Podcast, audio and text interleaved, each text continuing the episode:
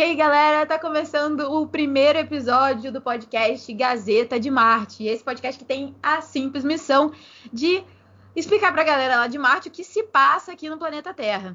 E pro episódio de hoje eu conto aqui com meu amigo, historiador, jornalista, compositor, infelizmente vascaíno e galã nas horas vagas, Carlos Pinho. E aí, Carlos, fala um aí pra galera. Oi, galera! Aqui, Carlos Pinho na área com a digníssima Patrícia Góes, advogada, historiadora, flamenguista, ninguém é perfeito. E vamos que vamos nessa viagem psicodélica. E aí, o que que tu passou aí na semana? Qual o ponto relevante que você acha que nossos amigos de Marte merecem saber. a semana foi bem agitada, né? A semana, assim, bem alucinante. E não tem como deixar passar batido, né? A recolocação do ex-presidente Lula na corrida eleitoral, né? O Faquin tomou a decisão lá essa semana de, como posso dizer assim, advogada? É, ele anulou, ele anulou a decisão lá que deixava o Lula inelegível e agora ele está aí no, no jogo. Ele está aí de volta ao jogo. Bolsonaro já está, o presidente Bolsonaro já, já, já mudou o esquema tático do Não, time. já tremeu, já tremeu, já. Já, já tá usando já mudou máscara. Já está já tá fazendo substituição na equipe. Tá desesperado. Ele estava ele tava ali no 352, né? Agora já foi pro 5 5-3-1 lá, 5-4-1, sei lá o que, que, ele, que esquema tático ele entrou agora, mas já botou todo mundo já na defesa. Já né? lançou a metralhadora no Zé Gotinha. Já, já armou o Zé Gotinha, né? Já, já, já armou o Zé Gotinha aí, agora a arma é a vacina. Complicada a situação. Mas ainda o, vai para o plenário ainda, né? Ainda vai para o plenário ainda. de uma situação dessa, é, vai, mas é, os analistas já estão dando como certo. difícil, a, difícil, difícil, difícil retroceder essa decisão, entendeu? Que nem a, a, a soltura do Lula, né? Que até hoje não foi revista. Essa decisão relacionada à elegibilidade dele dificilmente também vai ser vai ser revertida segundo os analistas, né? Então, tudo indica que realmente o Lula entre na corrida eleitoral, né, chancelado pela decisão é, monocrática do, do ministro Fachin. E não sei necessariamente se foi uma decisão é, pensando na questão unicamente do Lula. Acho que a decisão do Fachin pensa também na, no, na, na salvação do, do Moro, na decisão relacionada à suspeição do Moro ou não. Vamos ver as, as cenas dos próximos capítulos. O que, o que, o que a gente sabe é que a, a, foi preciso essa situação acontecer, né, para que o presidente Bolsonaro, digamos assim, tomasse vergonha na cara para começar a se posicionar em relação à vacina, né? de forma da forma como tem que ser vista, né? A, priori, a prioridade da vacinação e tal. Infelizmente, de forma bem tardia, porque se a gente tivesse, se o Brasil tivesse visto essa questão da vacinação no tempo em que ele foi acionado a ver, né, que foi agosto do ano passado, quando a Pfizer procurou o governo brasileiro para apresentar seus primeiros estudos, suas primeiras pesquisas relacionadas à, à vacina e não, não preferiu não é, ignorar, né, essa, essa procura da Pfizer e apostar no negacionismo, né? E agora está vivendo uma situação caótica, né, de mortes aí aos montes por dia, né? O Rio de Janeiro está tá numa situação que ainda não está no caos de outros estados, mas que vai precisar tomar medidas preventivas, né? É, já, já o, o Eduardo Paes aqui na capital tomou algumas medidas, mas que eu acho que são apenas para passar mensagem para a opinião pública. Eu acho que não, tem, não, não, não, não produzem grandes efeitos, né? Porque não são medidas drásticas, são medidas assim de ah, o horário, vamos mudar o horário para cá, para lá. Inclusive já estendeu, né, o limite essa essa semana. Então a situação é muito complicada. A gente começou muito atrasado com a vacinação e vamos torcer para que essa vacinação é transcorra de uma forma da, da forma mais é, é, dinâmica possível para que a gente consiga vacinar todo mundo, se bem que o Brasil está numa sinuca assim de bico nesse sentido sanitário, porque, inclusive, eu, eu, comecei a ler, não consegui terminar ainda de ler uma matéria da BBC, que saiu esse fim de semana, da Roberta Penaforte, é, falando sobre a questão do, do risco de, da vacinação no Brasil sem o lockdown é, gerar uma, uma geração aí de vírus superpotentes, né? É, uma cepa mais bolada ainda, né? É, várias cepas aí sinistronas, entendeu? Pode que a vacina pode não produzir. As vacinas que estão sendo aplicadas aqui no Brasil podem, a, a médio e longo prazo, não produzirem os efeitos necessários para que a vida se normalize. Então, a, a, essa situação do Brasil em si, dessa, dessa, desse afrouxamento das normas, das restrições e tal, é, transformou o país num laboratório de supervírus, né? Como se fosse aquele filme é, Soldado Universal. Estão sendo produzidos aí várias cepas aí que podem tornar todo esse esforço tardio infrutífero. Queria pontuar umas coisas assim. Uma que eu acho que a sua pauta é boa, mas a galera de Marte com certeza se tem WhatsApp já recebeu algum meme falando que o Lula tá livre. então, tipo, com certeza, entendeu? Mas a gente tá explicando, você tá explicando melhor, tá valendo. Utilizando o negócio, né? É, Além eu... da noticiário. Sim, porque a gente não trabalha com fake news. Outra coisa é, aqui no Rio não tá caótico. Eu acho que o, o Brasil tá tão caótico, tão, a gente tá num nível tão alto de, de, de, de absurdo que o Rio tá caótico, mas não tá tanto quanto os outros, né? Eu acho que a gente já tá nesse negócio. Se fosse há dois anos atrás, essa situação aqui só no Rio, todo mundo já tá louco. Tipo, meu Deus, olha o que tá acontecendo, como é que pode. Mas agora é como a gente já, já enfrentou falta de oxigênio, falta de leito. Então, né, ter poucas vagas sobrando é, é tranquilo. E eu queria saber de você, essa inércia do nosso querido presidente, a que se deve, senhor Carlos Pinho? O senhor consegue me responder? É ignorância? É um plano maior de destruição da população? É o quê? É, é ter outras prioridades que eu não. Porque não é possível. esse número de, de, de mortes e de contaminados. E assim, ter, precisou o Lula entrar no jogo eleitoral para o cara ver que tinha que ser feito alguma coisa, sabe? Absurdo isso. Pois é, né? Parece até que é um projeto de aniquilação mesmo da população. Mas eu acho que se fosse um projeto de aniquilação da população, ele deveria ficar preocupado para as eleições do ano que vem, né? Porque é, a chance do eleitorado dele ser mais atingido nesse processo de aniquilação né, é, seria maior né, do que outras camadas da sociedade. Mas acho que é um método com outro viés, usando um termo que ele utiliza muito. Eu acho que é um, é um, é um método que tem a ver com a questão é, eleitoral né, e de uma análise né, da, dele, da equipe dele, né, não sei se ele tem discernimento suficiente de fazer essa análise sozinho, em relação a, ao que pensa uma base é, que ele acha que é numerosa do eleitorado.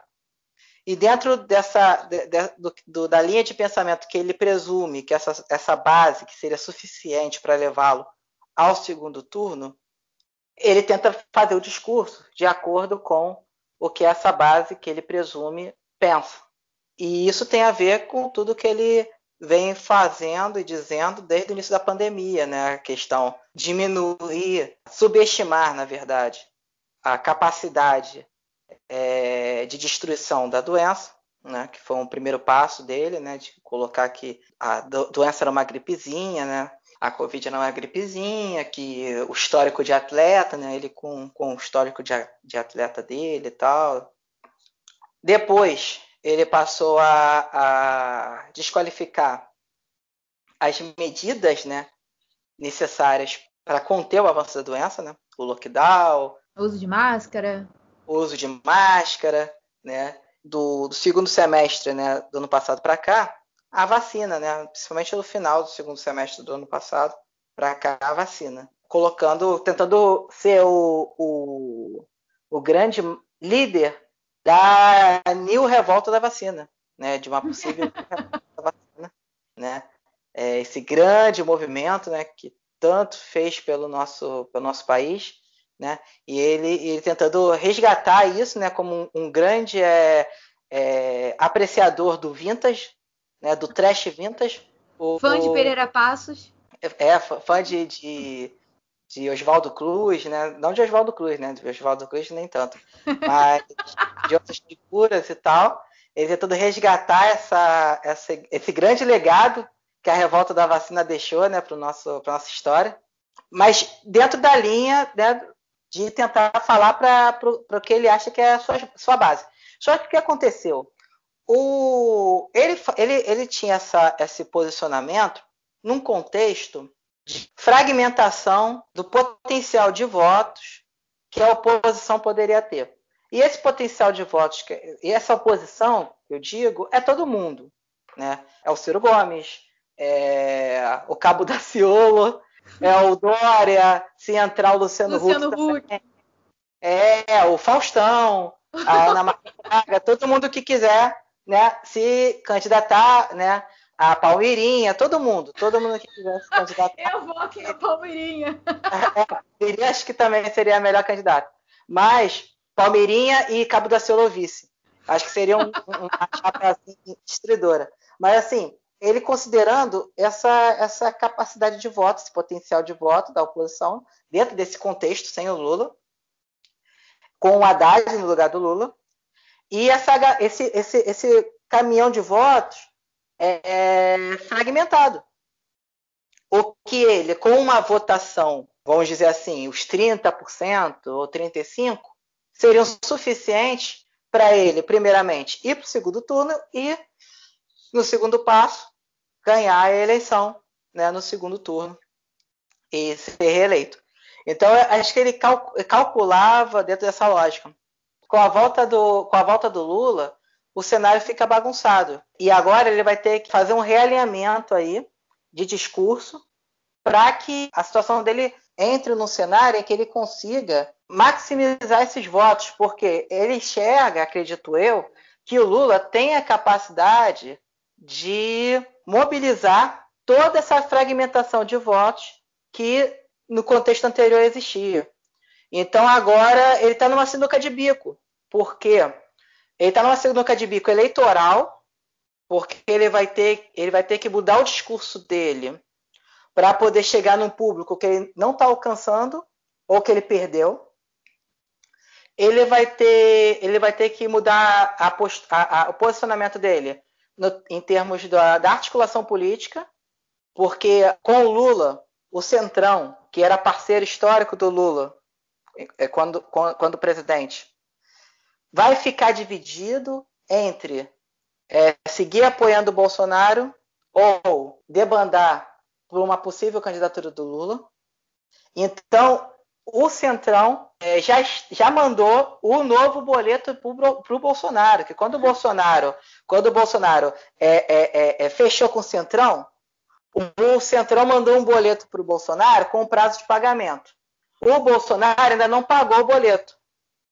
E, e, aí o que, o Centrão fez agora? Depois dessa semana, ele cancelou o boleto anterior, já mandou um e-mail para o Bolsonaro informando do cancelamento do boleto anterior e já enviou um novo boleto Recalculado. Recalculado. O Bolsonaro já, já fez o pagamento mínimo do boleto. Porque tem uns boletos que você pode fazer pagamento mínimo. Sabemos. Entendeu? Meu cartão Pagam de primeira parte. Eu... Exatamente. Então já fez o pagamento, o primeiro o pagamento do, do valor mínimo. Tanto que é, é, é, o Pazuello já pediu o boné. Já pediu o boné e deve entrar uma ministra da Saúde é, indicada pelo Centrão. Que beleza. O que significa que o Centrão deve participar mais do Ministério do Bolsonaro, das pastas do governo Bolsonaro. Está resolvido? Não está resolvido. Por quê? Porque dar mais espaço para o Centrão significa desgaste com os militares. Então, ele está numa sinuca de bico, porque já o Pazuello saindo já é menos um militar. Se ele der mais Mas pastas. Tem muitos, né? Pode ficar tranquilo, né? Tem muitos. Ele dar mais pastas para o Centrão vai significar ele tirar espaço dos militares. E os militares já não estão muito satisfeitos com o Bolsonaro, vão ficar menos ainda. Em termos de discurso, ele começar a encampar a vacinação também o coloca numa situação indigesta com a base negacionista de apoio dele. A galera mais radical, a galera é mais, reacionária, uhum. é, seguidores do Olavo de Carvalho, essa galera aí mais, mais é, esotérica da trupe, né, que apoia e vota no Bolsonaro. Então, assim, tá numa, numa sinuca assim de bico legal. grande, grande, grande, legal. Ele vai ter que ter muita, muita malemolência aí para poder sair dessa. Eu acho que ele veio com essa bandeira do liberalismo econômico, ficou segurando essa bandeira mesmo na pandemia. Aí, nesse, nesse momento, ele também experimentou um pouco do populismo à la Lula também. Ficou meio nem cá nem lá agora. E assim, quando na verdade eu vejo uma galera que é fã dele mesmo, assim, tipo, que tá ainda com ele até hoje, que não se importa com nada que ele fizer. Só basta ele existir, sorrir, falar um tá ok e tá ótimo entendeu? Mas também ouvi num podcast, acho que foi da Folha, se eu não me engano, que foi quinta-feira, sei lá, o mercado já se posicionando ao lado dele. Eles preferem o Bolsonaro, de acordo com essa pessoa que estava falando lá, que eu não me lembro o nome, mas é no podcast da Folha, o Café da Manhã da Folha, ele fala que é melhor o Bolsonaro do que o Lula, porque o Lula, imagina, né? Vem com aquela política de, de, acabar com a pobreza, de pleno emprego, e o mercado não quer isso, não. O mercado quer garantias, não, não tocar o, o, o, teto de gastos e, e não parar o mercado por causa do lockdown, não sei o quê. E é isso que o mercado quer, entendeu? Então, eu acho que realmente é uma situação difícil para o Bolsonaro. É, se eu fosse do mercado, eu, querer, eu adoraria que existisse pleno emprego, né? Porque se existe pleno emprego, o mercado consumidor se aquece, as pessoas consomem mais, gastam mais e tal. Na minha cabeça é. também era assim, cara. Eu também, eu não sei qual foi, mas ele, ele citou exatamente isso. Tá tão, o mercado não está tão fechado assim com o Bolsonaro. Na verdade, o mercado já está começando a, a, precificar o Lula, entendeu? É, você é, é visto a, a, movimentação do mercado da, do dia do, da decisão do Faquin é, em diante. É, o primeiro dia, o mercado, os números né, do mercado foram ruins, foram de queda, mas que ainda não se sabe se por causa necessariamente do Lula, porque já vinha em queda antes, né? Então não, não tem como, não, não, não, se ficou, não se teve um consenso se isso foi devido à decisão do Faquin ou não. Mas ah, nos dias seguintes houve uma, uma estabilização dentro da média do que vinha acontecendo antes. Então isso significa o quê? Que o mercado está tentando avaliar, já precificar a hipótese do Lula voltar, entendeu? Até porque o governo do Lula, é, apesar de todas as coisas que a gente sabe, né, que, que aconteceram e tal, e que por mais que a, a Lava Jato tenha sido uma, uma fraude em muitos aspectos, né, os caras tenham entrado na, na jogada para, ao que tudo indica, para se promoverem mesmo, né? Custe o que custasse, né? é, é, sem provas, mas cheios de convicção. Né? Apesar disso tudo, a gente sabe o que o PT fez no verão passado, né? Então não tem como, sabe? É, é, você avaliar, analisar a situação do Moro e da, e, do, e da prisão do Lula como algo que não seguiu o trâmite é, legal, ideal e tal, e, e, depois desbaratado todos os áudios lá do, do Intercept e tal, você ficar convencido de que aquilo dali tinha coisa errada ali no reino da, de Curitiba, isso não apaga toda a roubalheira que teve no governo do PT. Não, cara, deixa eu até te, deixa até te interromper. O, o, motivo da anulação, que é muito legal que o Faquin fala, é que, tipo assim, não se restringe a Petrobras. Então, tipo, não, não tem que ser pela, por Curitiba, não tem que ser pela Lava Jato, porque não se restringe. Existem outras empresas públicas e tal que estavam envolvidas na corrupção. Então, tipo, é, é, um, é um motivo que deixou a galera feliz e tal de, de sair o Lula, mas é também bem estranho, porque é, ó, a gente vai tirar daqui porque tem que ir pro DF, porque o negócio é muito maior, entendeu? é meio contraditório, mas eu vou te confessar, fiquei super feliz, quero o Lula nessa briga e sei de toda a roubalheira, mas pelo menos via um respeito pelas pessoas, coisa que eu não vejo hoje em dia. Assim, um respeito mínimo pelas pessoas. Fora a galera que saiu da linha da pobreza, várias ajudas, bolsas, enfim. É, ensino. Ontem mesmo estava lendo sobre a participação dele na África, sabe? crescimento econômico e tudo mais. Então, acho que tem bastante mérito e tem bastante. E pena que aqui no Brasil a gente tem que sempre pensar naquele rouba, mas faz, né? Isso é muito triste. Eu acreditei, eu vou dizer que eu fui enganada por, pelo impeachment da Dilma, que era, ah, vai a Dilma primeiro, depois vão os outros. Bobinha! É, eu, eu acreditei, cara, eu, eu juro, eu, eu peço desculpa pela minha ingenuidade, mas eu acreditei e, na verdade, né, trouxa sou eu. Só não só perco para Carla Dias. Desde, desde o início, é, essa galera não me enganou, sabe? Quando, quando você vê as pessoas aparecendo muito, é, sendo muito vendidas assim como seres é, é, imunes de qualquer falha, de qualquer erro, de qualquer defeito, como heróis, como bastiões da justiça, da ordem e tal, eu sempre assim desconfio e o, o protagonismo que o, o, Moro teve como, como juiz e, e, se deixou levar a esse protagonismo também me, me deixou com, com uma pulga atrás da orelha, né? Como diria meu amigo, com uma, uma pulga atrás da ovelha. Né? E eu fiquei sempre me deixou muito intrigado, né? Você me não, deixou muito intrigada. ministro, eu já acabou para mim, já o meu sonho e, já e, e, a própria a própria narrativa que sempre foi levada é, a público em relação à Lava Jato, é, como promotoria e juiz como parte de uma mesma equipe, né? É, ligados umbilicalmente, ou que os vazamentos é, só mostraram algo que narrativamente a, a mídia já apresentava e eles se deixavam apresentar assim, né? Como parceiros, como uma equipe, né? E nunca essa galera nunca nunca me enganou, nunca me enganou. Ao mesmo tempo, não, não, não, foram, não, foi, não foram os inventores da corrupção no Brasil, o PT obviamente que não foi, né? É, nós temos aí a, a situação ainda muito mal explicada que eu acho que a gente nunca vai ter uma explicação em relacionado a como se deu, como posso dizer, articulação política, né? Falando um termo para não ser processado, a articulação política para se aprovar a lei da reeleição que acabou favorecendo o Fernando Henrique, né?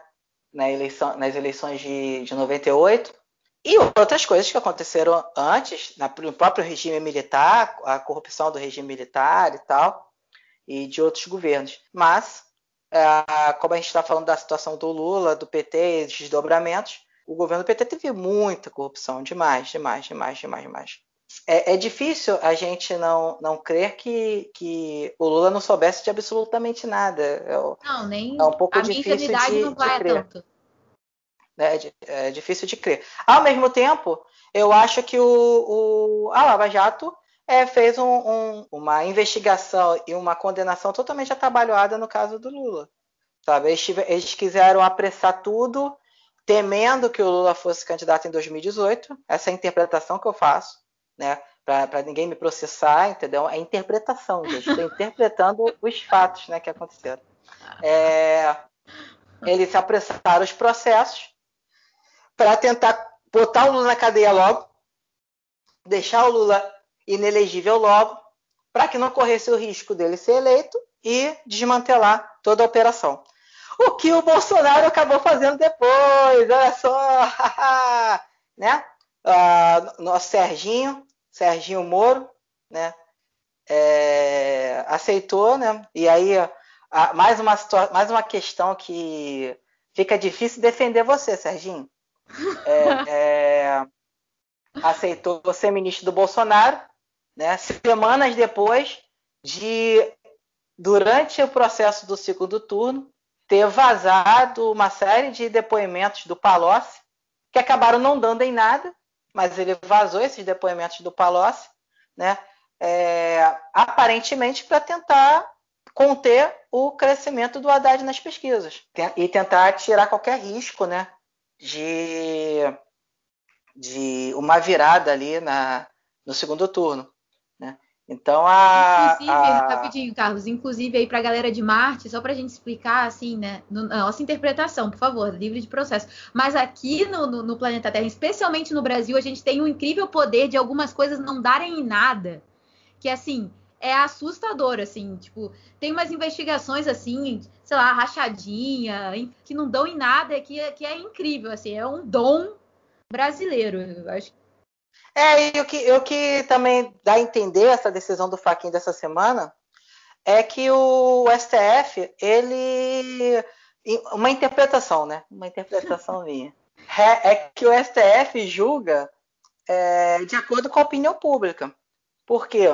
Aquela, aquela, aquele áudio vazado da Dilma e do Lula, né?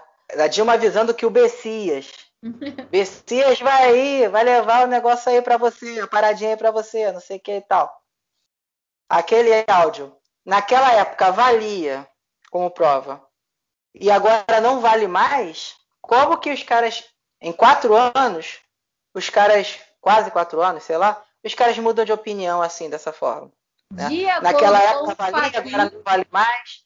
Então, né? de acordo com o Faquin, criou-se jurisprudência jurisprudência que fez com que pudesse fazer a transferência lá, sair da, da, da competência de Curitiba para ir para o DF. Jurisprudência nesse período, entendeu?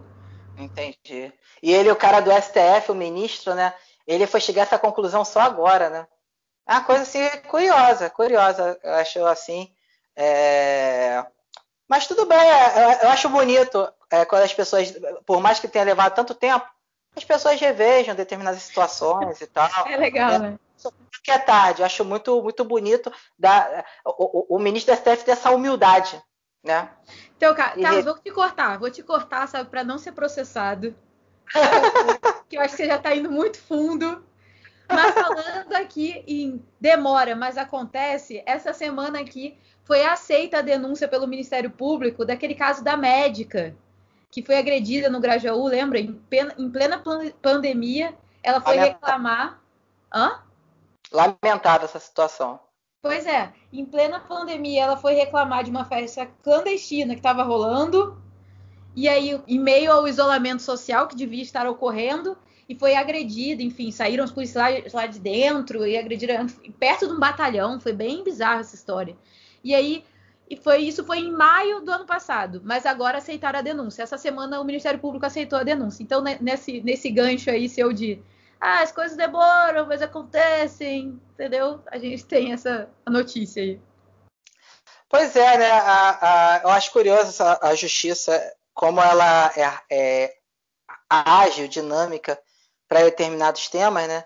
E como ela é morosa para. Morosa. Desculpa o trocadilho. morosa para outros, né, outros temas. É, não foi intencional. Mas o, o, acho bem curioso isso.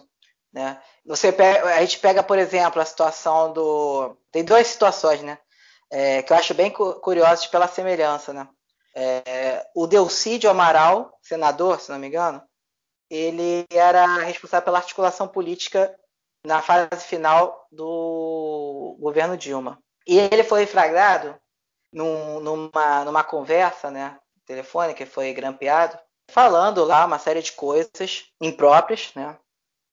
E por conta disso, ele acabou sendo instantaneamente afastado pelo STF do cargo e caçado pelo Senado. O Aécio, ele também foi grampeado e a conversa dele vazou, se não me engano, com o Zezé Perrella, que eu acho que era é, deputado e foi presidente do, do Cruzeiro, né, do, do time de, do clube de futebol, né, Cruzeiro.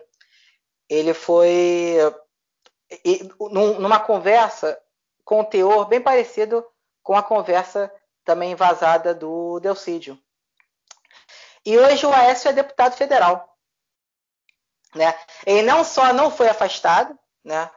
É, não foi caçado, como ele teve condições, elegibilidade para se candidatar novamente. Logicamente que ele não tentou o Senado, porque sabia que não tinha mais condições para tentar um cargo que necessitava de uma quantidade de votos muito maior do que ele tinha é, credibilidade para conquistar naquele momento, né, de 2018.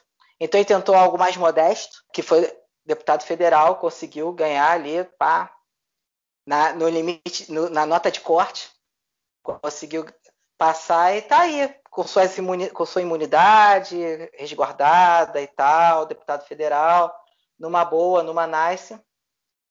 Então, é, é, é, eu tenho dificuldade de compreender esses critérios que os mesmos entes é, de análise, né, no caso o STF, nessas duas situações, é, teve. O, o, o a, a, na época, acho que a presidente era Carmen Lúcia, ela lavou as mãos, ela falou: esse assunto não é do STF, esse assunto é do Senado. E no outro caso, o STF se posicionou, né, era um assunto do STF, outro caso, e, e nesse, nesse caso específico do AS não era, né? Então é uma coisa assim muito curiosa que eu... Dois pesos e 35 medidas, né? É, né? É uma coisa assim muito curiosa essa, essa... Não sei, vai que tem alguma coisa ali, um filigrama de, de questão ali que muda tudo, né? Que a gente não fica sabendo, né? Inclusive, acho... o AS é um desses nomes do Centrão que estão querendo botar agora, né? Foi, a, foi a Bia Kisses agora, né? No, na CCJ que foi um baita tapa na cara da galera. Uma pessoa que é acusada de, de agir contra a democracia, defender a ditadura, não sei o quê, na, na, na comissão de justiça. E aí, e, a, e o Aécio é um outro nome do Centrão aí para entrar num, num, num, num cargo desse importante também. Pois é. É, no caso da Bia, né, para uns é, foi o kisses na cara, né? Para outros foi um tapa, né? Então é, é, é, uma coisa complicada, desculpe a piada infame. Mas o. Pode falar. Não, e hoje eu Não, continua, que eu vou passar para outra coisa. Falar do nosso Daniel Silveira aí. Ah, tá. Mas o, o essa, essa, essa questão é, jurídica me intriga muito e eu acho que vai seguir me intrigando aí por muito e muito tempo, né? É, essa, essas decisões é, parece até futebol, né? Quando a gente vê o juiz no jogo vendo um lance e tomando uma decisão de expulsão ou de não expulsão e aí no mesmo no jogo seguinte o mesmo lance ele vai lá e ignora ou ele expulsa algo que ele não fez no jogo anterior, né? É, é, é, é o futebol imitando, a política imitando o futebol, uma coisa assim muito. Ah, não vamos, não vamos começar o chororô, não, por favor.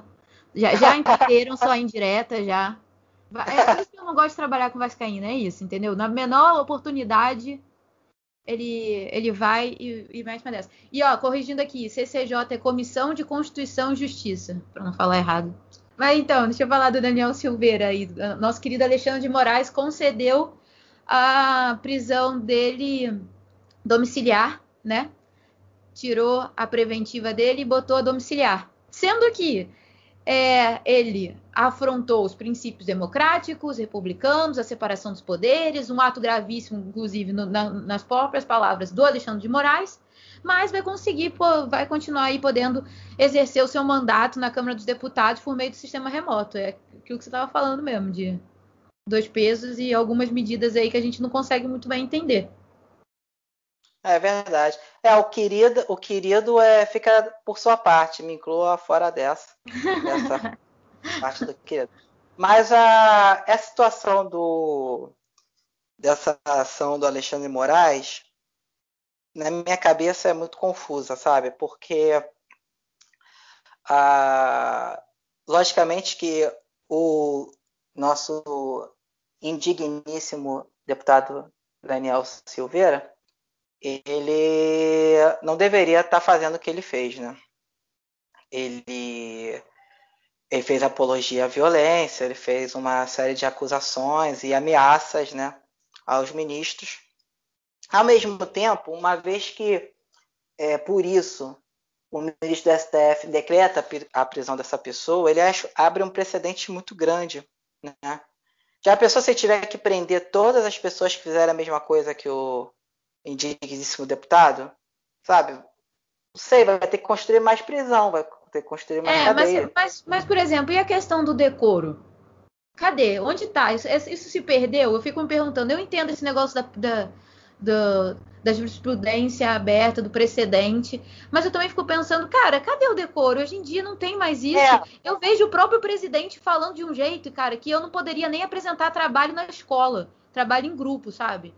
Ele fala de. Ele foi falar do negócio da, do remédio aí que ele foi buscar em Israel. Ele falou: Ah, eu não sei que remédio é esse, o que que tem, mas tá dizendo que é bom pra, pra, pra Covid, não sei o que, e eu vou lá ver. Tipo, gente, o que que é isso?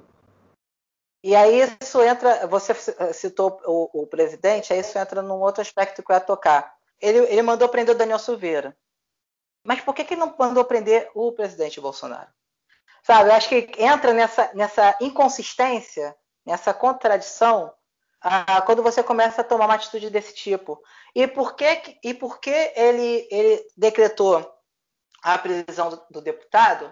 Porque ele atacou o STF e não, e não decretou a prisão de vários outros parlamentares e figuras públicas que fizeram discursos de ataque ofensivos a várias outras situações.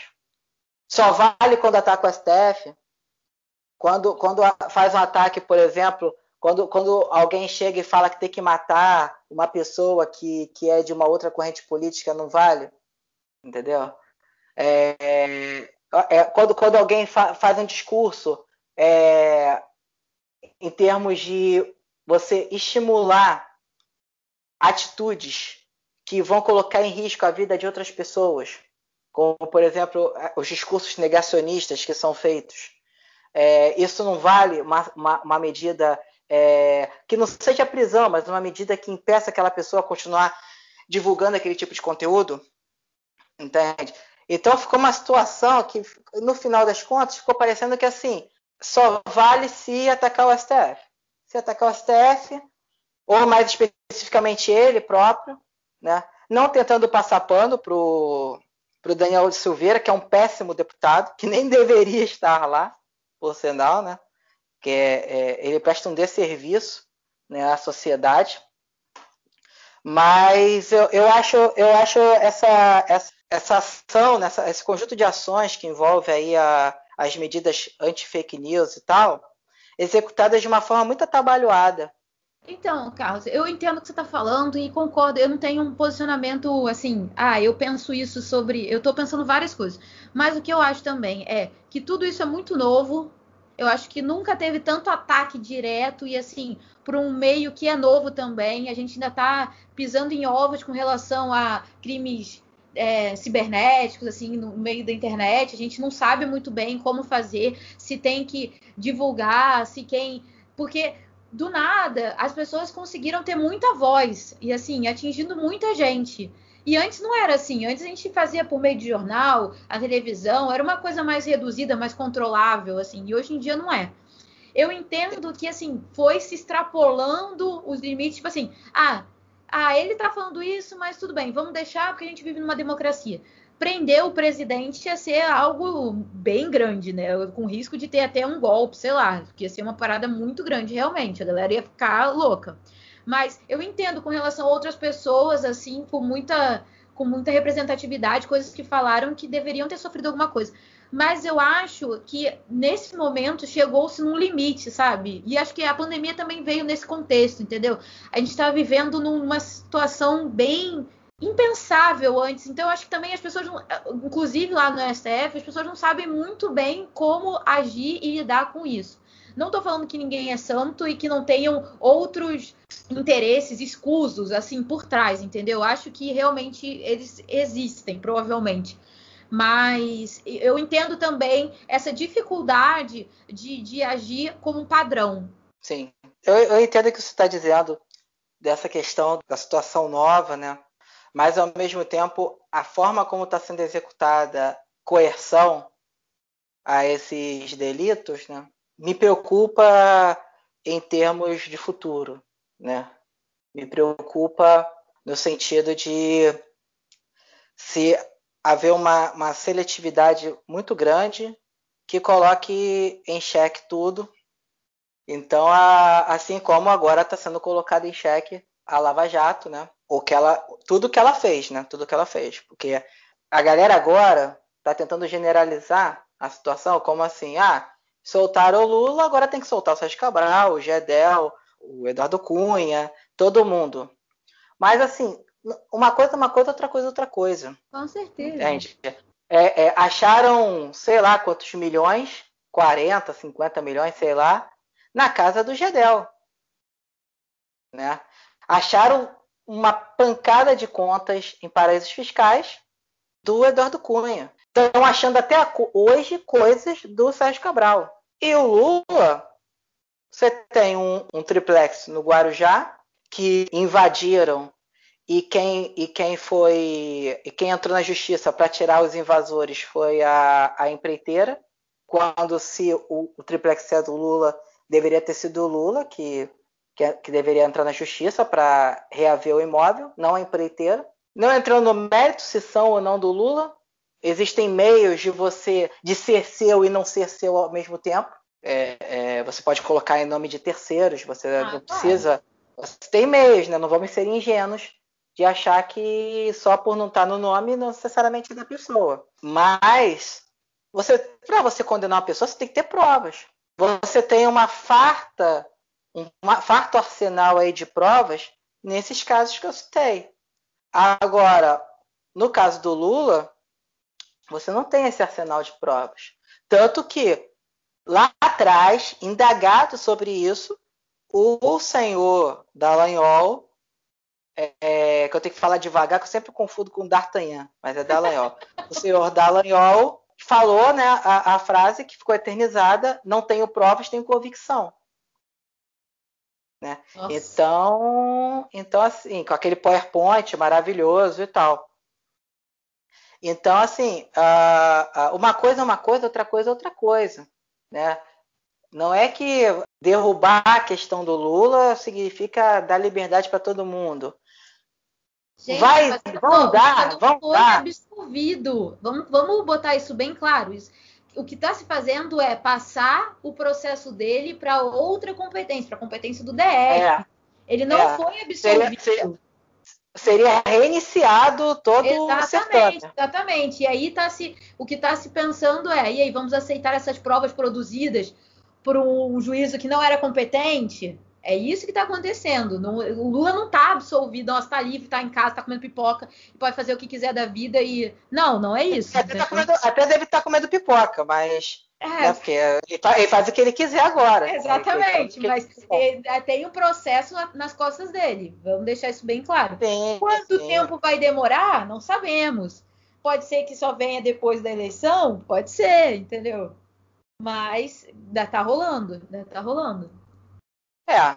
Se vier depois da eleição, ele vai ter toda a máquina do Estado aí para poder deixar isso correr aí com a, com a tranquilidade aí de uma piscina, né? A tranquilidade sem ondas, sem nada, é como se fosse uma piscina. Mas é, a situação é essa. Vai, vai, vai se anular tudo se interessar a quem for anular. Né? Porque a gente tem visto cada vez mais no Brasil que as decisões são tomadas ao sabor do vento, assim, né? Não tem assim um, um critério muito técnico, né? Então a, a, pode acontecer, não duvido de nada em relacionado ao Brasil, não duvido de nada, né? O Tom Jobim falava que o, o, Bra, o Brasil não foi feito para principiantes, né? Ouviram isso, feito... povo de Marte? É, não foi feito, não foi feito mesmo para principiante. Então tudo pode acontecer, tudo pode acontecer. Se for interessante para quem toma a decisão, Tudo pode acontecer. Inclusive o Sérgio Cabral ser solto, o Gedel ser solto, o Eduardo Cunha ser solto. Mas eu, eu acredito, dentro da minha, da minha, da minha é, leguice é, jurídica, a minha visão é que uma coisa é uma coisa, outra coisa é outra coisa. Você prender uma pessoa que você achou dinheiro vivo na casa da pessoa, você prender a outra porque você achou dinheiro desviado para paraíso fiscal. Você prender a outra porque você descobriu um, um, um vasto esquema de corrupção, de desvio de recursos e de obtenção de vantagens é, a partir de, pro, de pagamento de propina, e você descobre esse dinheiro, você descobre uma série de outros bens que, que comprovadamente é, foram conquistados a partir de corrupção, é uma coisa, entendeu? É, agora, prender por convicção é outra, sabe? Então, a, a, a minha visão é essa sobre a situação. Esse negócio que você falou de convicção, de sem provas, é, o, o, Brasil ele adota tem, existem dois sistemas nesse negócio, o sistema acusatório e o sistema inquisitório.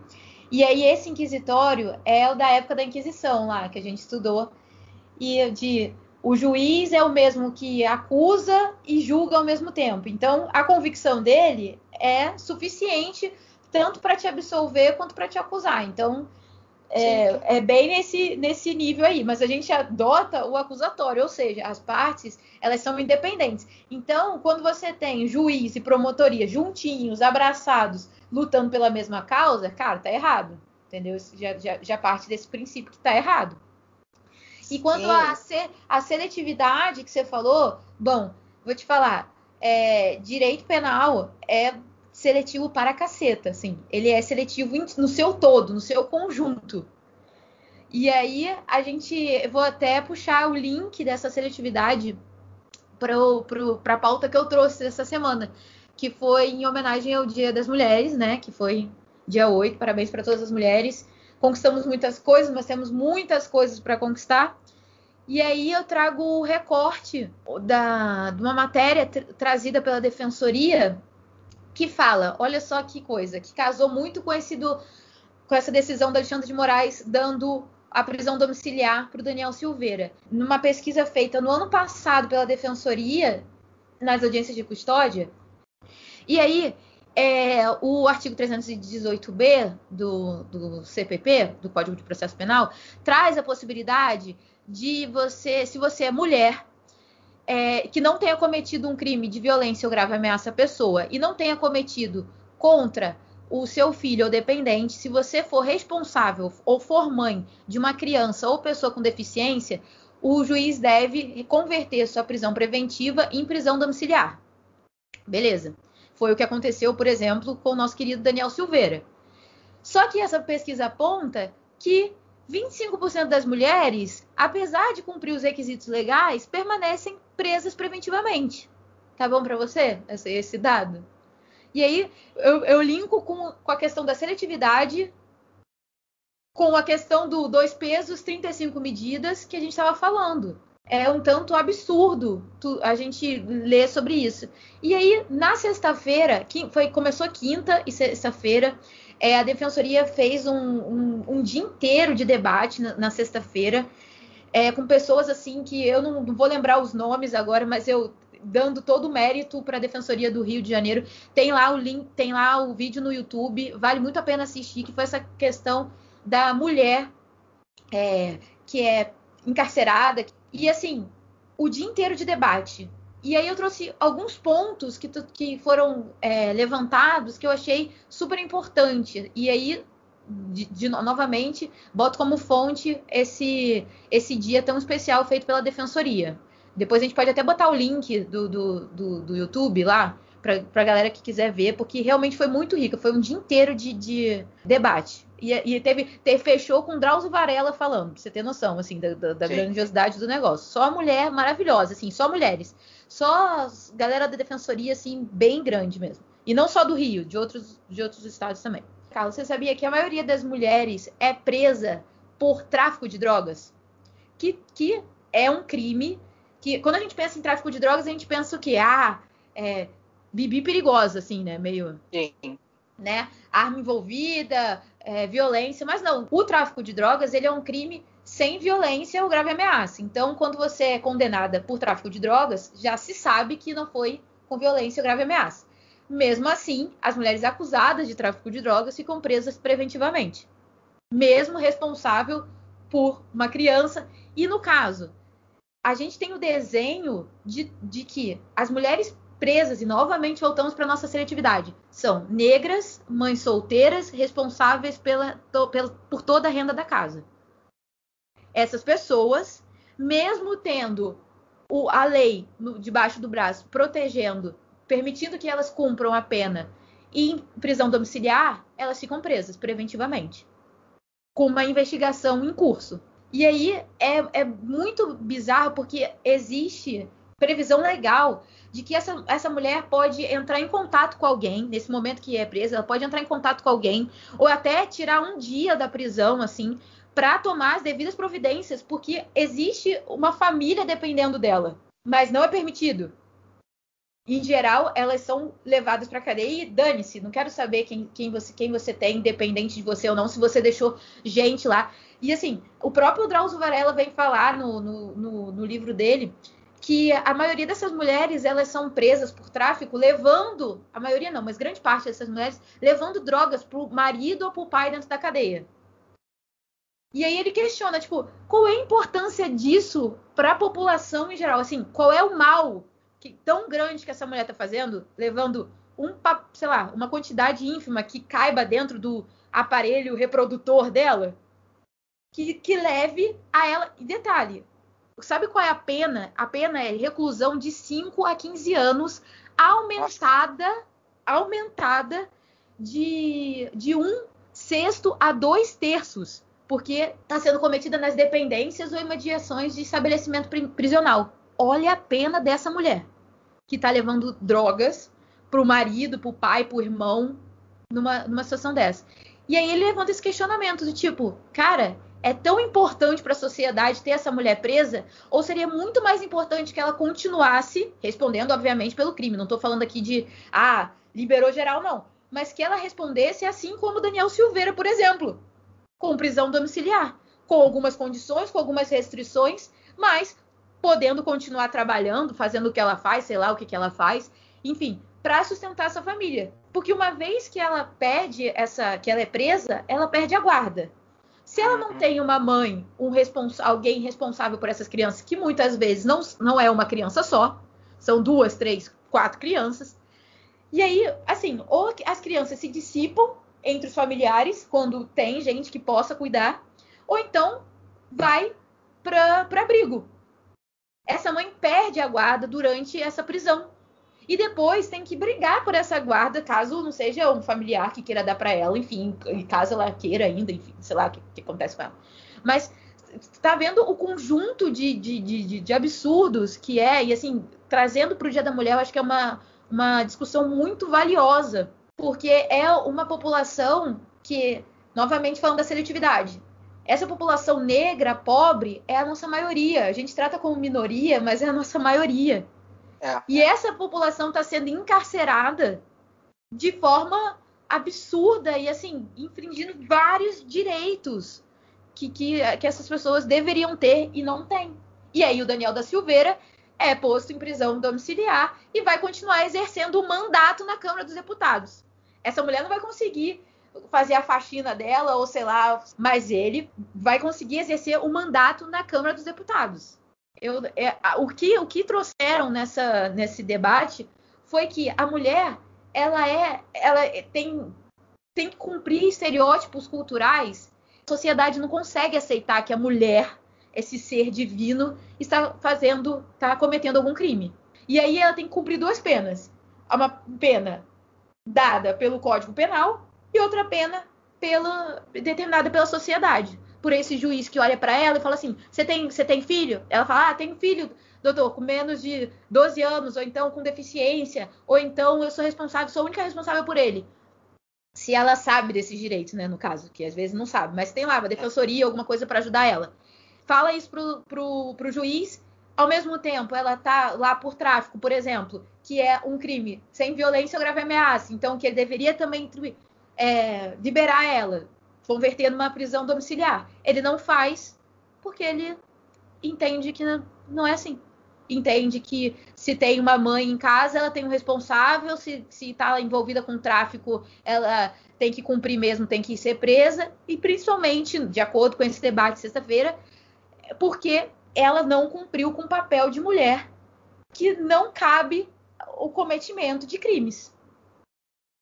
O que quando, quando as pessoas não percebem que, na verdade, nessa, principalmente nessa região periférica da, da, do, do, Brasil, a mulher ocupa o papel do homem, assim, desde sempre. Sim. Porque a verdade é ser mãe solteira, cuidar da família inteira e trazer o pão de pão para casa. Sim. Isso me, me, me, deixa, me deixou bastante mexida e assim é muito legal o debate que teve assim. É, ele fala sobre várias coisas, como por exemplo, como comprovar numa audiência de custódia quantos filhos você tem ou que você é responsável por eles se você não tem nenhum documento, sabe? Muita gente não tem documento, muita gente não tem comprovante de residência, sabe? E aí, quando é presa, perde totalmente o contato com os filhos. Tem o caso, os, os casos das, gestantes, das mulheres que são presas grávidas, que são é, na hora do parto, são fazem parto algemadas, cara. Isso, isso, sabe? E aí ficam menos tempo do que deveriam com a criança e aí saem do porque quando a mulher tá grávida e tem o filho e ela tá amamentando, ela fica lá super mãe, tudo tudo na vida da, da cadeia, do prisional dela para. Ela, se ela trabalhava, ela não vai trabalhar mais, ela vai ficar lá só cuidando daquela criança. E aí é, no momento, em média, uns quatro meses, elas têm que dar o filho, sei lá, para a mãe, para quem vai ter a guarda. E aí, do nada, uma mãe que era 100% mãe 24 horas passa a ser zero mãe por tempo indeterminado, né? Pelo, pelo tempo da, da, da condenação dela. E isso causa traumas, assim, nas mulheres a, a, lá no, no, debate estavam falando dos, dos, danos psicológicos, assim, surreais. Do, o Drauzio Varela mesmo estava falando de empedrou o leite. E antes ele cuidava de cadeia masculina, né? Lembra? Do Carandiru e tal, super sim, famoso sim. sobre isso. E aí, quando ele vai pra, pra feminina, ele teve que, que aprender. Uma das coisas, uma das primeiras coisas que ele teve que aprender é como faz com a mulher com o leite todo empedrado nos, nos seios como ele faz para ela, para diluir, para parar de sentir dor, enfim, da febre, um monte de coisa. Então, são situações, são nuances do encarceramento feminino num, num, numa estrutura que foi pensada só para homens. E aí, no Dia Internacional da Mulher, assim, na semana do Dia Internacional da Mulher, a gente tem que levantar essa ideia. Aí, aí mas aí a galera, pô, o primeiro episódio, já tô falando da, da, do pessoal lá que tá preso, mulher. E aí, ah, vai defender bandido, não sei o quê. Gente, não é defender bandido, é, é um retrato, é um recorte específico que retrata como é tratada a maioria da população. E isso tem que ser visto, isso tem que ser pensado. E aí o próprio o próprio Drauzio vem, vem com um questionamento que eu acho que é, que é bem legal, assim, que ele, que ele traz. E ele, como homem, isso me deixou bastante feliz. Da, como é a facilidade dos homens de abandonar essas mulheres, assim. O papel do homem na família, ele é facilmente substituído por qualquer outra pessoa. Ele fala, o homem na cadeia, ele é, ele é visitado por mulheres, pela mãe, pela mulher e pelo, pela irmã, enfim, ele é visitado. A mulher, quando está presa, ela não é visitada. Sim. Ela é visitada no primeiro dia, no primeiro, no primeiro domingo, no segundo, depois o cara não aparece mais. A própria mãe que tem dois filhos presos, uma mulher e um homem, vai visitar o homem e não vai visitar a mulher. Então, aí novamente eu remeto para aquele peso cultural do papel da mulher, de tipo, caraca, se você cometer um crime, você merece tudo de pior. E o homem não. O homem é meio, ah, ele cometeu um crime, mas coitado, né? Eu como mãe vou lá visitar, eu como esposa vou lá visitar. E outra questão também que, me, que, que foi muito interessante, e pode me, me, me interromper, Carlos, se, se eu estou falando aqui loucamente, mas é porque é, é muito instigante mesmo o assunto é a questão da liberdade sexual na, nos, nos presídios com relação à mulher. Lá, o Drauzio veio falando que a mulher tem liberdade total sexual, assim, coisa que ela não tem aqui fora. Ela pode ser exatamente o que ela quer lá dentro, porque as mulheres conseguem se respeitar lá dentro, até porque elas não têm visita. Então a sociedade tá depois do muro. Lá dentro, elas que mandam e elas que, que vivem como bem entendem. Então tem a sapatão clássico, que ele mesmo usa esse termo e fala que é um termo até respeitado, não é nada pejorativo.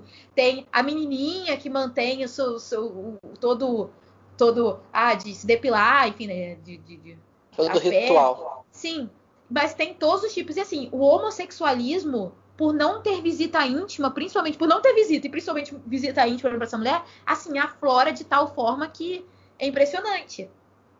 Quase o, a, o Drauzio trouxe um número assim que já falaram para ele de 90% da, da, das mulheres se descobrem homossexuais porque não tem contato com mais ninguém, só tem contato com as mulheres, enfim. E aí se resolvem. E assim, histórias de amor, literalmente, que ele fala, assim, de, de coisas que emocionam e são sinceras. Sim. E aí ele fala, mas ele acredita que não seja esse número tão 90, não, mas uns 70% ele garante. E aí nos debates, as, as, mulheres trouxeram a questão do não é feito nenhum exame para com essas mulheres lá dentro, sabe? Não tem Papa Nicolau, não tem acompanhamento, não se pensa que tem que ter absorvente, não se pensa em menopausa, não se pensa em nada disso. Novamente, uma estrutura criada para atender homens e que botaram mulheres lá dentro e que proporcionalmente vem crescendo muito o número de, de mulheres encarceradas. E aí ele fala essa responsabilidade do homem, como ele abandona tão fácil. E aí, por que, que a gente não questiona isso? Sabe? Por que, que, por que, que isso não é um, uma puta discussão levada à mídia o tempo todo? Tipo, homens, por que, que vocês não assumem o, o, o papel de vocês numa família? Porque a mulher tem que ir lá cuidar de 70 filhos. E o homem pode muito bem tocar a vida dele com quem ele bem entender depois, enfim e, e dane-se os filhos. Vai, vai, vai pagar uma pensão, às vezes nem vai pagar a pensão, e tá ótimo. E a sociedade não, não tá massacrando ele, mas a mulher que comete crime merece ser massacrada. E aí o outro ponto que o Drauzio, e aí eu finalizo, é com, que, com a questão do encarceramento. A gente hoje, o Brasil, é o terceiro país que mais prende no mundo. A gente só perde para os Estados Unidos e para a China. E aí eu te pergunto, Carlos, você se sente mais seguro hoje em dia por, com esse tamanho de, de com essa quantidade de gente presa, você se sente mais seguro? Você sendo o terceiro o terceiro país que mais encarcera, você anda na rua e fala: "Nossa, mas que segurança! Graças a Deus sou o terceiro". Que tomara que eu seja o primeiro para poder usufruir de todos os meus bens, assim, andar com cordão é, de ouro e meus diamantes na praia, enfim. Você sente assim? Olha, no dia que o Brasil passar a China em prisão, vai ser um troço assim realmente incrível. É uma situação assim que os responsáveis terão que ser homenageados. Eu conseguir essa marca aí. Assim, lógico que não, né? A gente segue vivendo aí num caos aí de segurança pública, mesmo prendendo-se muito. Prende-se muito errado também. Prende-se muito, mas também se prende muito errado. Né? Se prende muito para se dar satisfação. Então você prende sempre aquela, aquelas prisões baseadas em, em, padrões estereotipados. Não, e dá então, satisfação a... do grupinho que não normalmente não é preso. Aí geralmente a gente prende para dar satisfação. Aí essa galera é exceção. Mas a galera que é do grupo negro, pobre, periférico, é, tá. Ninguém, ninguém tá nem aí, não tem nem que dar satisfação nenhuma, é só tirar da sociedade. Não, mas eu digo, é, é, esses também são presos para dar satisfação. Quando, por exemplo, é, acontece, acontece uma situação que ganha repercussão pública e você tem que mostrar que está fazendo alguma coisa. E aí você arruma alguém para prender. Entendeu? Para poder mostrar que está fazendo alguma coisa. Aí você vai sempre recorrer a, essa, a, a, a esses grupos, né? Mais vulneráveis, digamos assim, né, nesse sentido, da vulnerabilidade diante da ação repressiva. Isso também acaba sendo uma prisão para dar satisfação. Quando você precisa mostrar que você, ah, prendemos aqui vários suspeitos, não sei o que e tal. Né? Quando muitas vezes esses suspeitos que são presos é, é, é quase na, na, totalidade, muitas vezes é, é liberto, poucas horas depois. Você prender por prender apenas, né? Não, não resolve a, a situação. Essa situação, para mim, sempre é muito complexa para se discutir relacionada à repressão policial, a prisões e tudo mais, porque eu acho que a, a solução está numa, numa, numa projeção muito superior a isso. Tem que ser pensada a médio e longo prazo. Né? Enquanto, enquanto o sucateamento da educação for, um, for um, um projeto de Estado, a gente vai viver isso de uma maneira cada vez mais intensa, porque você não ataca o cerne da questão, né? Você prender, você vai estar aprendendo é, pessoas que algumas é, vão ser presas de forma equivocada, outras vão ser, vão ser presas é, de forma acertada. Ao mesmo tempo, você tira criminosos de circulação mas esses criminosos são rapidamente substituídos por outros, né? Porque a fábrica de crime no Brasil é intensa. Até porque e a desigualdade ela... social no Brasil é intensa. É grande, está tá cada vez pior. E a máquina do crime é, conta com a parceria com a sociedade do, de agentes do Estado. Com certeza.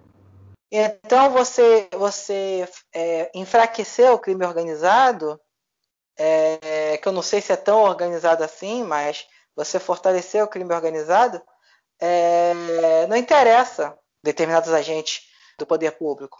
É, o que a gente vai ver sempre são é, ações, é, movimentos paliativos, porque a raiz do problema não, não foi atacada até hoje e dificilmente será atacada porque não interessa.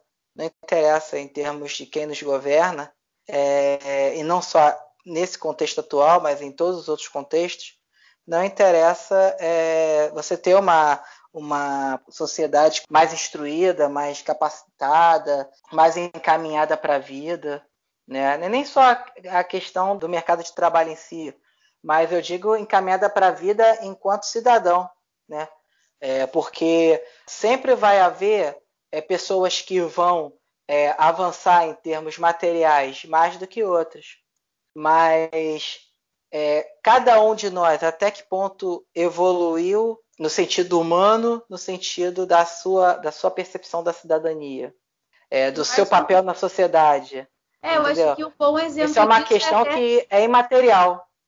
É até a questão da vacina, por exemplo. Você pensa, se a galera tivesse estudo, né? E qu quanto dessas pessoas que falam da vacina, que acreditam nessas fake news, não tiveram acesso a um estudo para entender como é feita a vacina, que o vírus é atenuado, o método de, de reação do corpo, enfim. Eu acho que isso é um bom exemplo de, ah, não estamos falando do mercado de trabalho, estamos falando questão de cidadania mesmo. É, porque teve muita gente que teve é, é, vasto acesso aí a uma educação de qualidade, uma capacitação profissional de qualidade, mas segue aí negando tudo e, e vivendo a vida doidado e fazendo pouco caso de tudo que está acontecendo, insensível às dores das pessoas que perderam entes queridos por causa da, da Covid. Mas por quê? Porque perder ainda vão perder, mas por quê? Porque não evoluíram nessas outras questões, que aí não diziam respeito a você ter emprego X, Y, Z, você se capacitar para ter uma projeção profissional para ganhar X, Y, Z. Não evoluiu nos valores, não evoluiu numa percepção humana, numa percepção de coletividade, numa percepção de você ter uma sensibilidade em relação à dor do próximo, né? Essas questões imateriais, né? Eu acho que essa é uma reflexivas. das grandes lições da, da, da pandemia que a gente vive, é, é, a nossa mediocridade humana, sabe? Que se a gente não se unir, se a gente não olhar com respeito com relação ao outro e não ficar em casa, enfim, não dar lugar, não furar a fila da vacina, usar máscara, enfim, a gente tem que pensar não só na gente, mas pensar no outro. Então, se a gente não ter, tiver esse pensamento coletivo, e principalmente com relação à questão ambiental também, do somos uma coisa só, é, a gente, a nossa vida não é nada. Um vírus Sim. em uma semana acaba com você e pronto, acabou. Então não adianta a, soberba humana de tipo, ó, oh, nossa, somos a, a raça top do negócio, não, não serve de nada, não é nada, na verdade, entendeu?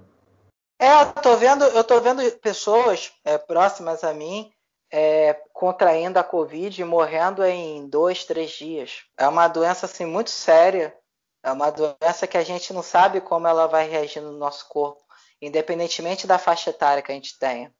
Né? Crianças é, agora, está é. aumentando muito o caso de crianças, se não me engano, crianças, 40%, é, se eu não me engano. É, crianças e pessoas com 20 e poucos, 30 e poucos anos, é, pegando e morrendo. A doença ela está ela tá evoluindo, né? ela está se desdobrando em outras cepas com diferentes capacidades de evolução, umas é, mais evoluídas na transmissibilidade, outras mais evoluídas no impacto que ela causa no, no hospedeiro. Né? A situação é seríssima, é seríssima. A pandemia, particularmente no Brasil, ela está expondo, né, evidenciando com uma fratura exposta, né, aos olhos de quem quer ver, essa, essa incapacidade ainda de muitos brasileiros é, pensar além do que por algum aspecto lhe convém é, acreditar acima de tudo, acima até do que a realidade.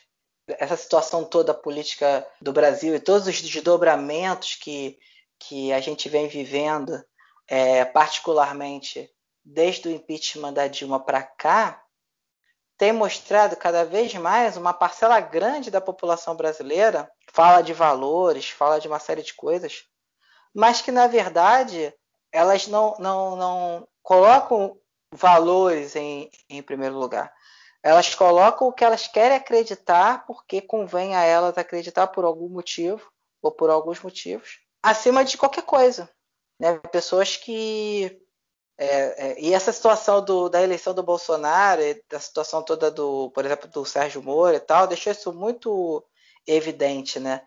Pessoas que, que falavam é, em valores, em honestidade, em, em limpar o país da corrupção e tal, e que hoje passam pano para um senador que adquire uma, uma, um, um, imóvel por 6 milhões de reais, sendo que declarou é, ter um patrimônio de dois, envolvimento com milícias e várias outras situações. É, é você é, ser um juiz e favorecer um lado em detrimento de outro, né, dentro da, da, do processo legal, e tentando explicar essas situações que não tem muita explicação em termos de defesa, mas que se tenta explicar mesmo assim, não obstante tudo que se falava de honestidade, de corrupção, de combate, disso, daquilo, de limpeza, que está se provando uma balela, né? Que está se provando uma balela. A compra, a compra dessa mansão nesse momento, sério, nesse momento político, econômico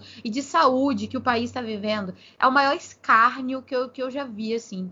Sério, eu, eu via as ditaduras na África, principalmente, e a gente, eu pensava, nossa, mas como as pessoas aceitavam que uma elite, as pessoas envolvidas no poder, tivesse uma diferença, uma disparidade tão grande.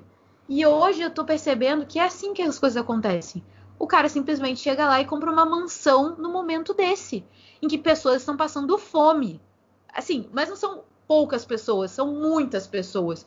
Pessoas estão sem oxigênio, pessoas estão sem vacina. E o cara vai lá e me compra uma mansão que ele não tem nem teoricamente como pagar, né?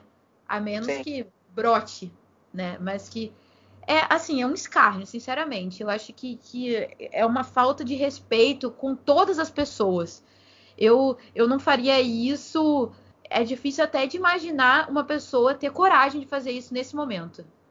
E, assim, para não falar que está se falando só dessa situação, dessa seletividade em relação, por exemplo, à corrupção, vamos para um outro, um outro aspecto, o aspecto humano. A gente está presenciando nesse último final de semana algumas carreatas pelo Brasil com discursos, com, com, com gritos de ordem, como por exemplo, não queremos respiradores. Olha.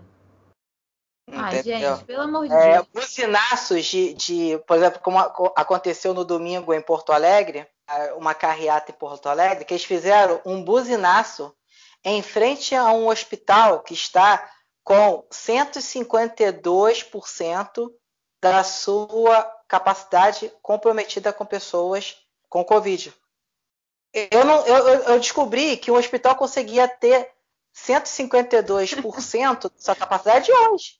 Eles, eles também descobriram, né? Eu, não sabia que tinha condição de passar de 100%. É, penduradas no ventilador, não sei o que, que estão fazendo para dar 152%. Mas fizeram um buzinaço. Um buzinaço em frente ao hospital em que tem gente precisando de tranquilidade para se recuperar. Carlos, Entendeu? eu sabia que dá para passar de 100% da, da capacidade, porque nos presídios passa fácil. Então eu ah, sabia sim. que 100% é. da capacidade é só um número, entendeu? Dá para botar muito mais, dá para botar muito mais. Agora, fazer um buzinaço na frente do hospital. Que, e que humanidade, que valores são esses de pessoas que são contra respiradores, de pessoas que são contra a prevenção de uma doença? Qual, qual, qual, é o senso de humanidade dessa galera? Que valores são esses que eles tanto apregoavam antes? Que eles tanto é, é, exaltavam antes? Sabe? Isso está expondo essa, essa, conveniência, né? De que, ah, não, não, era, não, era, não, era, não, era um, não era uma questão de valores. Era uma questão de quem você queria que estivesse ali. Entendeu? Não era uma questão de, ah, vamos acabar com a corrupção. Não, eu só não gosto desse e quero esse. Eu só quero a corrupção Entendeu? do meu grupo. É, exatamente. É o que parece. É o que parece. É a minha interpretação. É. tá bom, Carlos. Então vamos fechar por aqui, que a gente já tem bastante tempo. Acho que a galera de Marte aí vai conseguir ficar bem aterrorizada, tipo a gente, né? Com tudo que tá acontecendo aqui. Só essa semana, isso, isso foi só essa semana esse rebuliço todo. E eu queria que você, se você pudesse, falar alguma coisa para as mulheres de, pelo, pelo Dia Internacional da Mulher, que foi essa semana. Então, isso não estava combinado, eu estou te pressionando, mas eu acho que seria importante. Pensei nisso agora. Se você quiser, eu posso começar. Se eu, dá tempo de você pensar alguma coisa? Ah, porque você tem que fechar. Ah, então é. tá, beleza. Então vai lá. Então, Assim, uh, eu acho que eu não sou muito afeito a datas representativas e tal, pois eu acho que por mais que a data simbolize e gere uma reflexão, eu acho que a data também ela diminui também ao mesmo tempo algo que tem que ser constante, né? É, por mais que a gente tenha avançado demais na sociedade, né? Principalmente nessa questão representatividade da, do, do papel do espaço da mulher na sociedade, que é uma conquista da mulher, né? não uma conquista de qualquer outro ente a não ser a mulher, né? que lutou e, e conquistou e vem conquistando esse espaço cada vez maior, maior e precisa avançar ainda mais, né? porque as pessoas diminuem a necessidade é, da luta, né? não só da mulher, mas de várias outras camadas da sociedade, mas a luta é fundamental, porque se não, se não existisse a luta, a gente é, estaria hoje é, num patamar estagnado uh, de opressão e de, e, de, e de submissão de várias camadas da sociedade que viveram de forma mais intensa isso lá atrás. Então a luta é sempre necessária, porque quem está em cima é, é, é, não vai não dá mole. Não vai dar mole para abrir espaço. Então, tô tá cansado. Cima... Ocupa um pouquinho você aqui a... é. o topo tá em... da cadeia alimentar, quem... que eu tô meio cansadinho. É, quem tem privilégio não vai abrir mão do seu privilégio, não vai ser benevolente a esse ponto. Então, sem luta, não tem conquista. Não tem jeito. Entendeu? Isso é desde lá da, do espermatozoide para chegar lá primeiro que todo mundo e fecundar o óvulo. A luta tá desde lá entendeu? Ah, eu tenho, eu sofro essa, esse, essa, essa, esse debate né, interno meu sempre relacionado a datas, mas eu acho que a, as homenagens, né, é, às mulheres, né, elas devem ser fazer diariamente, né, no respeito, no afeto, na luta em conjunto por um mundo cada vez melhor para todas, deixo aqui os meus parabéns, mas meus parabéns não, não se fazem apenas por, por uma data, né? É, meus parabéns, eu espero que seja, seja parabéns, né? seja, seja uma, uma homenagem que ecoe constantemente nas, no meu caso, nas minhas relações com todas as mulheres que fazem parte da minha vida. Então, é isso que eu tenho para falar. Parabéns, mulheres, vocês são sinistras. Ai, ele é tão bonitinho com as mulheres, gente. Ele é um fofo, adoro o Carlos. É, então, quero falar, mulheres, parabéns por tudo que conquistamos. Eu agradeço a todas que vieram antes e que convivem no, no cotidiano é, contemporaneamente, que lutam todo dia, que lutaram todo dia, porque só a gente sabe as dificuldades que a gente passa de ter medo de estar na rua sozinha, do que pode acontecer num ônibus lotado, enfim. É, são medos que eu acho que outras camadas da sociedade não, não sabem, assim como tem medos que outras camadas da sociedade têm que a gente não tem. Então, cada um sabe é, o que. onde aperta o seu, o seu calo, né? E aí é, eu quero dizer que eu tenho muita, muito orgulho de ser mulher eu acho que é, a mulher tem capacidade de fazer o que ela bem entender, ela pode ocupar o lugar que ela quiser e ser como bem entender. Então, tipo, a gente não está aqui para tomar o lugar de ninguém, a gente só quer ser respeitada e poder escolher o nosso lugar. E, e o que eu acho mais mágico na mulher é que ela consegue fazer tudo isso ainda botando uma carga de sentimento que é muito particular assim da mulher. Eu acho que a mulher tem esse feeling que, que é mais aflorado mesmo. Não, não posso falar por todas, mas eu sinto isso especialmente na mulher. Então, eu quero falar, você, mulher, parabéns. Você não precisa ser a do lar, mas se você quiser ser, tudo bem. Você não precisa ser a mãe exemplar, mas se você quiser ser, tudo bem. Você não precisa ser a que trabalha em 35 empregos, cuida da casa, cuida do filho, cuida do cachorro e tá linda e sarada. Mas se você quiser ser também, tudo bem. Se você quiser gostar de outras mulheres, de outros homens, de homens e mulheres, de plantas, de ter cinco relacionamentos ao mesmo tempo, tá tudo bem também porque o que a gente quer é justamente isso: poder escolher o nosso lugar e viver em paz com isso, sem ter que ficar sendo triplamente crucificada só pelo fato de não cumprir o que a sociedade nos impõe. Fechamos, Carlos? Isso aí, falou e disse. Beijão. O nosso segundo episódio vem com força total também. Galera de Marte, galera da Terra, beijos. Beijos, Carlos. Valeu. Beijo, valeu.